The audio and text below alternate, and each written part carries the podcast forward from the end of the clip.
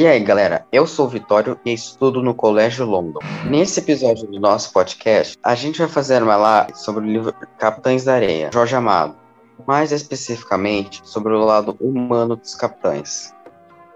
Oi, gente, eu sou o Ricardo e também estudo no Colégio London. Sou um dos apresentadores deste podcast. Queria começar falando sobre a relevância que o autor dá para o lado humano dos Capitães da Areia, que, apesar de cometerem vigarices e crimes, ainda assim eram crianças, e ainda tinham seus momentos de ingenuidade e brincadeira.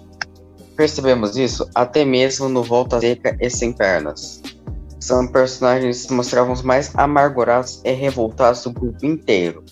Mas aí, você sabe uma cena que isso acontece não? Verdade, Vitório. Sei sim. Há um capítulo muito da hora no livro que dá pra perceber isso. É o capítulo Carrossel, no qual volta a ser com um dos membros mais revoltados do grupo sorrir junto aos outros integrantes enquanto anda no carrossel. E quando o carrossel para de andar, eles colocam para funcionar de novo para não voltar à realidade que viviam nas suas. Aí, se você prestar atenção, dá para perceber esse lado meio infantil dele, aquele lado que quer carinho, atenção, que não puderam ter na infância. Isso mesmo.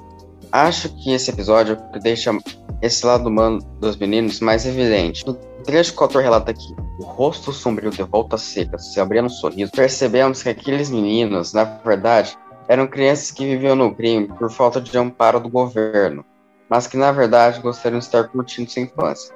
Inclusive, a gente pode considerar o carrossel como uma metáfora à infância, de onde não querem mais sair. Mano, quando eu tava lendo o livro, eu fiquei um pouco desconfortável, porque eles não tinham ninguém para criá-los, para dar atenção, qualquer coisa do tipo. Então, eles meio que assim, não foi escolha deles sair roubando toda a região que eles viviam, eles só faziam isso para sobreviver, sabe? Verdade. Mas então, gente, na verdade só foi isso mesmo por enquanto. Eu admiro muito esse livro por ter criticado o governo da época. Tinha bastante censura e coisas do gênero. Foi bem interessante pra gente e eu espero que vocês tenham aprendido alguma coisa com esse episódio. Mas então, muito obrigado para todo mundo que ouviu. É muito gratificante pra gente quando o nosso bate-papo ajuda alguma coisa. É isso, gente. Até a próxima. Tchau, galera. A gente se vê no próximo episódio. Valeu.